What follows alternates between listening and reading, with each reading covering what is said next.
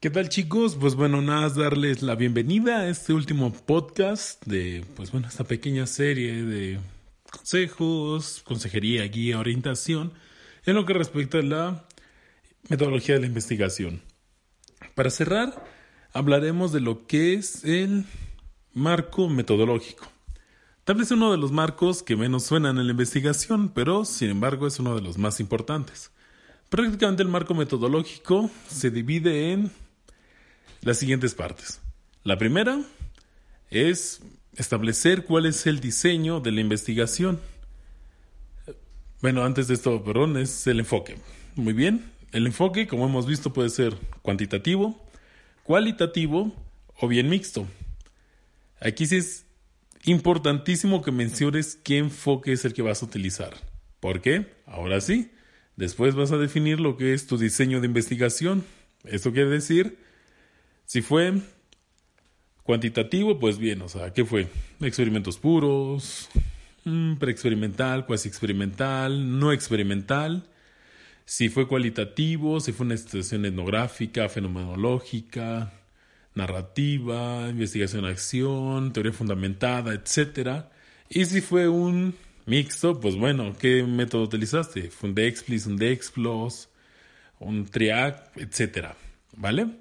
Y una vez que tengas esto, ok, lo tienes, ahora vas a tener que explicar, así bien, que estrategia para recolectar información ocupaste. Recuerda que la estrategia es la que igual define el enfoque que estás utilizando. Porque no puede ser una investigación cualitativa si tú vas a utilizar pruebas estandarizadas o cuestionarios. Eso es meramente cuantitativo. Asimismo, algo cuantitativo no puedes decir que utilizaste para medir tu experimento entrevistas. Obviamente va a estar mal. Tiene que ser súper relacionado para nada así como que tiene que ser ese sesgo, ¿qué herramienta utilizaste para recolectar información? Ahora bien, si utilizaste, por ejemplo, entrevista y cuestionario, será mixto, porque ocupaste de ambas. Muy bien, una vez que ya mencionas cuál fue tu estrategia para recolectar información, tienes que mencionar cuál fue tu instrumento. Para esto, en el caso de lo cuantitativo, si utilizas alguna prueba estandarizada, algún test o tú lo creaste, pues bien, ¿cuál es su nombre?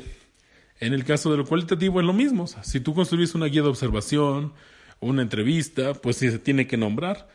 Si así quieres ponerlo como guía de observación número uno, entrevista para descubrir aficiones personales, etc. Tiene que ser nombrada. Entonces vas a explicarlo en tu marco metodológico. Para eso es importante que todo tiene que ir fundamentado teóricamente si bien hablamos, no basta con que pongas, ah, pues fue experimento puro.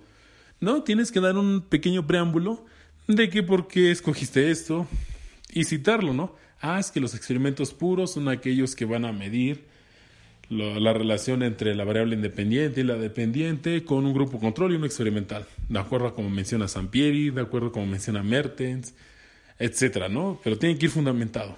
Aunque sea poco, pero tiene que ir fundamentado.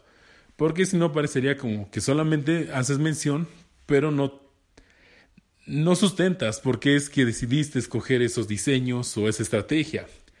Entonces, por eso es importante que igual vaya fundamentado. De hecho, todo tiene que ir fundamentado, pero aquí hay que hacer eh, especial atención porque pues, hay muchas veces que eso omite.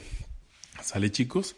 Pues bueno, eso sería en sí, manera breve, lo que es el marco metodológico. Entonces, bueno, nos estamos viendo. Espero que esto les sirva. Si en algún momento pues les agrada otro tema, pues subiremos más información. Bueno, subiré, solamente soy yo. Para que pues puedan atender algunas dudas que se les lleguen a presentar. Pues bueno chicos, no queda mencionar que tengan mucho éxito en su investigación y échenle muchas ganas.